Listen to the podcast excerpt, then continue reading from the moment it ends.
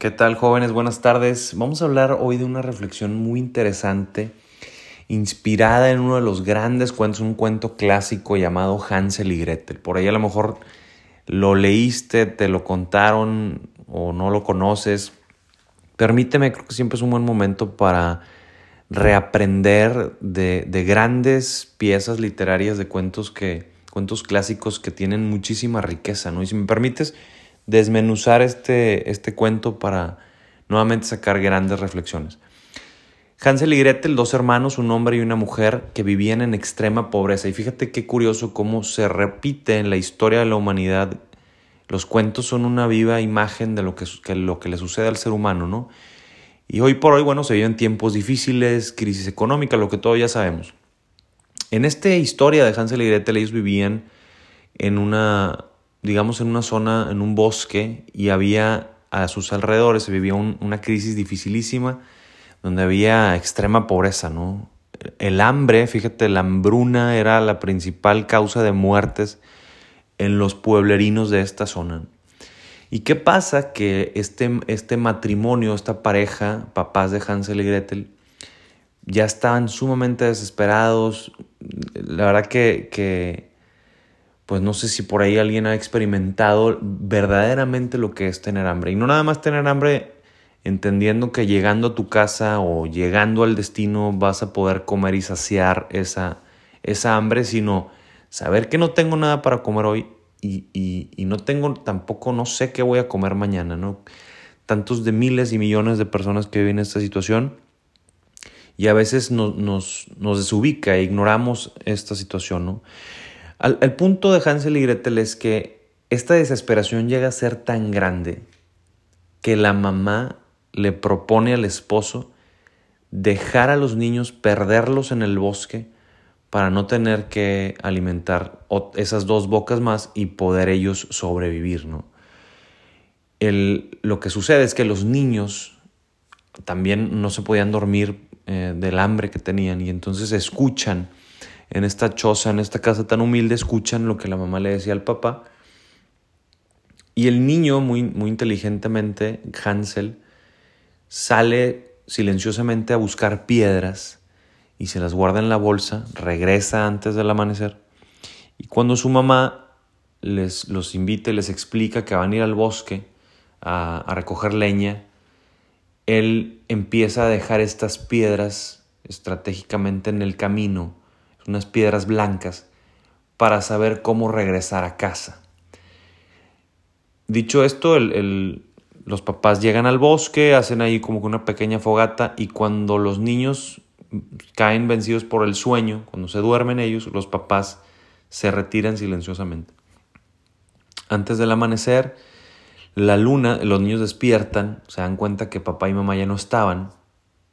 De hecho, Gretel empieza a llorar papá y mamá no están, estamos perdidos. Y le dice Hansel, no te preocupes, yo puse unas piedras en el camino y con la luna se van a iluminar de tal manera que nos guiarán el camino de regreso.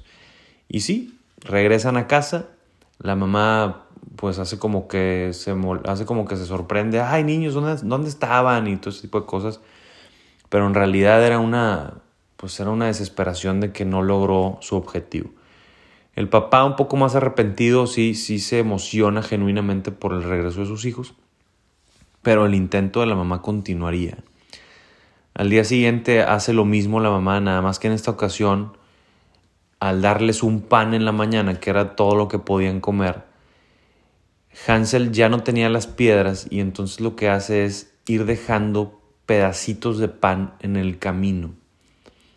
El detalle es que esta, en esta ocasión fracasaría, al menos en este momento, porque los pajarillos que vivían por ahí se fueron comiendo esos pedacitos de pan y ya no encontraron forma de regresar. Al estar perdidos en el bosque encontraron una casa bastante particular, una casa de dulce, una casa de, de fresa con chocolate y, y completamente comestible, una casa fantástica para un niño, ¿no? El sueño de cualquier niño o de cualquier adulto. Pero resulta que esta, empezaron a comer la pared, empezaron a comer el techado, las escaleras eran comestibles, todo era una casa de dulce. Y ahí vivía una anciana, que al final terminaría siendo una bruja, que lo que hacía era que encerraba a los niños, los llenaba de dulces para que engordaran estos niños y después ella se los comía, ya gorditos. Imagínate lo que, lo que hacía esta mujer, pero bueno, el punto es que al verlos muy flaquitos, em, les daba mucho de comer, pero ellos, pues dijo, no, ¿sabes qué? Esto se va a tomar mucho tiempo, mejor me concentro en uno. Y entonces se concentra en darle de comer nada más a Hansel. Y le pide a Gretel que todos los días le dé de comer abundantemente para, a su hermano para que él engorde y poderse comer al niño. Pero inteligentemente, que esta es una de las grandes moralejas del cuento, lo que hacía Hansel era simplemente comerse la mitad de, estos, de esta comida y dejarle a su hermana la otra mitad para que ella no muriera de hambre. Y entonces renuncia a la mitad de este, pues de este, de este placer de comer para poder sobrevivir y, y no nada más él, sino también su hermana, ¿no? Lo que sucedía era que esto hacía el proceso más lento de engordamiento o incluso tal vez nunca llegaría a esto hasta que llegó esta viejita que ya le fallaba de repente un poquito la vista. Se desespera y le dice a, a Gretel que empiece a preparar la olla porque ya se va a comer al niño así como está, ¿no? Y entonces le da instrucciones para que, que le ponga ciertos condimentos, etcétera. Y Gretel le dice, es que señora, no, no alcanzo, no puedo abrir la olla. Y entonces la tapa está muy fuerte, más bien no la puedo, no está muy pesada, no la puedo cerrar. Y entonces la viejita va, se acerca a la olla y, ay, niña tan inútil, a ver, déjame te digo cómo es. Y cuando se empieza a acercar a la olla, Hansel la empuja a la viejita. Obviamente no era mentira, ella sí podía con la tapa, pero era su manera de, pues de ganarle, ¿no? A esta mujer. Y entonces ella empuja a la viejita a la olla, lo tapa y finalmente ellos ya pueden, pues ahora sí que salir y escapar de, esta, de este lugar. Y no solo eso, sino que además logran encontrarse, logran saciar sus bolsas de comida y además encuentran por ahí unas piedras preciosas y joyas que tenía esta anciana. Ellos, ellos, pues bueno, ya, había pasado lo peor, pero venía otro reto, que es el regresar a casa, ¿no? Y entonces decía, decía Hansel, si tan solo pudiéramos regresar al molino, de ahí ya, ya conozco yo el camino a casa. Y pareciera que esa expresión llamó a unos pájaros que, que finalmente pareciera como, hombre, estas historias de fantasía que, caray, yo soy de los que verdaderamente me, me clavo en el cuento y, me, encanta meterme, imaginármelo todo. Los pájaros los llevan hacia el molino, porque eran los mismos pájaros los cuales habían, se habían alimentado del pan que había dejado Hansel en el bosque, ¿no? Y entonces como agradecimiento los llevan al molino y de ahí regresan a casa.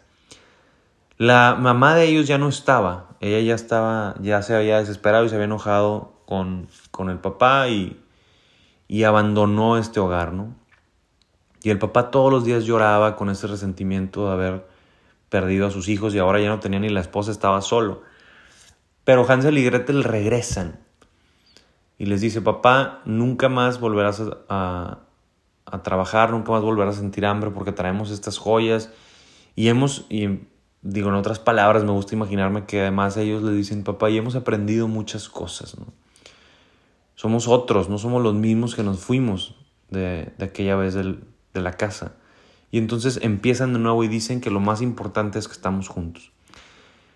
Esta historia de Hansel y Gretel verdaderamente tiene cosas muy interesantes. Una de ellas es esta capacidad de, renunciar, insisto, a, lo inmediato, al, saciarnos, al encontrar los resultados inmediatos, al, al que las cosas fáciles se den o que, que nos desesperen para que ya se den cuando nosotros queremos. Y es una invitación nuevamente a que cada uno de nosotros entienda o, reflexione sobre cómo manejamos, sobre, sobre, el autocontrol, sobre esta capacidad de entender que, que estamos trabajando hacia un futuro, no, no, solamente vivimos en, en, el día de hoy. ¿no?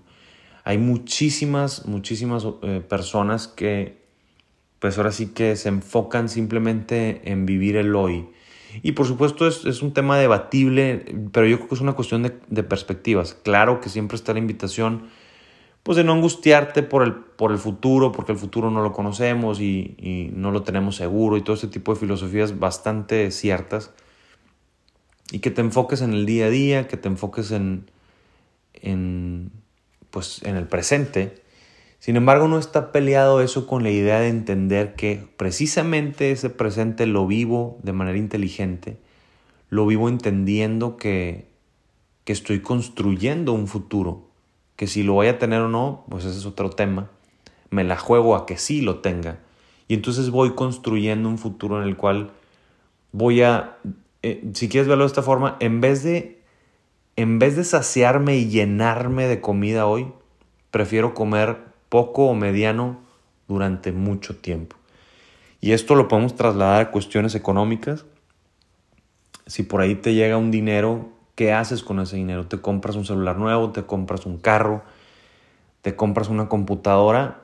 ¿O lo ahorras, lo inviertes, lo pones un negocio, lo trabajas?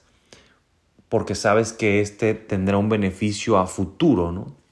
Como también lo podemos entender para cuestiones de, intelectuales, de preparación, el, saber que si, que si ahorita puedo a lo mejor estudiar una carrera, puedo estudiar una maestría, en vez de, pues a lo mejor irme, irme más de fiestas o de viajes o cosas así, pues invierto en mi preparación, en mi, en mi currículum, en mi experiencia, para poder lograr encontrar un trabajo mejor remunerado en el futuro. ¿no?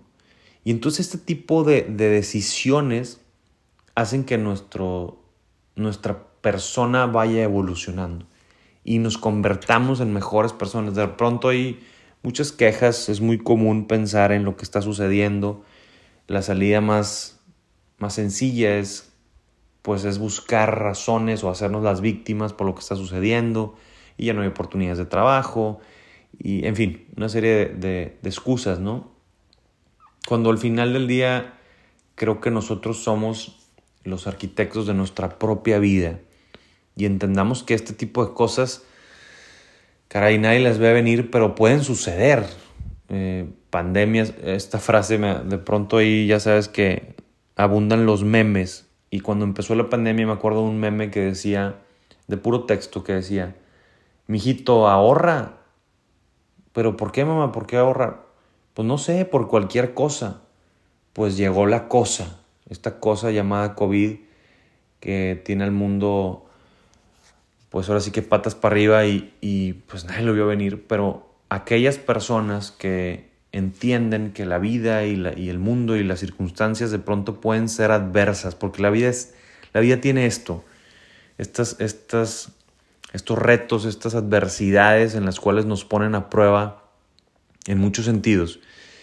Y, y la invitación es, ahora sí que esto ha sido una gran lección para, para cambiar nuestra actitud, para cambiar nuestros hábitos, para cambiar nuestras, nuestras inversiones, nuestra, nuestra salud, Em, estas formas de, entender que, no, no, nada más voy a ver por el día de hoy, ¿no? Como si todo lo que siento y todos estos instintos que tengo los voy a satisfacer tal cual, como, como los animales, como cualquier especie que no, que no pueda tener este raciocinio, esta, esta capacidad de análisis como, como la que podemos tener los seres humanos. Termino con un eh, experimento que hizo algún científico, en el cual, muy interesante y muy gracioso a la vez, en el cual eh, agarró un universo de 100 niños, a 100 niños les, les dijo que, y esto de repente lo, lo hacen pues muchos influencers y ha sido un objeto de estudio que se ha replicado me explico, es un, es un estudio de 100 niños a los que este investigador en un cuarto cerrado les pone un dulce al niño y les dice, voy a regresar en un rato, no les especifica el tiempo. Voy a dejar este dulce frente a ti. Si logras no, resistir las ganas de comerte este dulce, cuando yo regrese, si no te lo has comido, te voy a dar otro y así vas a tener dos. Si cuando yo llegue ya te lo comiste, pues pues ahí se acaba el, juego, ¿no? Y ya, y ya te puedes ir a tu casa. Y entonces resulta que el 61% de los niños resistían esas ganas y no se comían el dulce para poder tener una segunda recompensa. Lo, interesante de este estudio es que este, este mm, científico sigue cercano a estas personas, a estos niños, toma un registro de estos niños para saber qué han hecho con sus vidas 20 años después. Y resulta que, el, estudio es, interesante porque se, se, mantiene una forma de actuar. Es decir, este 61, estos 61 niños que no se comieron el dulce, 20 años después el científico descubre que son personas exitosas, que son personas, eh, digamos, de, de buen estado físico, que son personas eh, con una vida bastante interesante y, y, y, digamos, disciplinada, ordenada, equilibrada. Mientras que el otro 40% de estos niños que ya se volvieron adultos, pues a lo mejor siguen con esta cuestión de de desorden, de a lo mejor no están estables, tanto laboralmente como emocionalmente, etc. ¿no? Y entonces la reflexión es esa, que, que, en la medida en la que sepamos sacrificar y entender que estamos construyendo hacia un futuro, que si yo renuncio al, al placer inmediato por un bien eh, a futuro, se, se vuelve mayor. ¿sí? Pero es un tema de fe, es un tema de paciencia y es un tema de, convicción, ¿no? Entonces, pues ojalá este cuento de Hansel y Gretel, fíjate que este, este cuento lo, encontré en un libro muy interesante de Jorge Bucay que se llama Cuentos Clásicos para conocerte mejor. Y, además de relatar el libro de una forma muy, muy agradable, pues da este tipo de reflexiones, ¿no? Y, y bueno, lo, lo que quería compartir, ojalá te sirva. Y bueno, cualquier comentario o, o podemos hablar más, si quieres, de más cuentos así. Me encantaría escucharte y seguir aprendiendo juntos de, pues, en esta aventura de la vida, jóvenes. mando un abrazo fuerte y seguimos escuchándonos pronto. Gracias.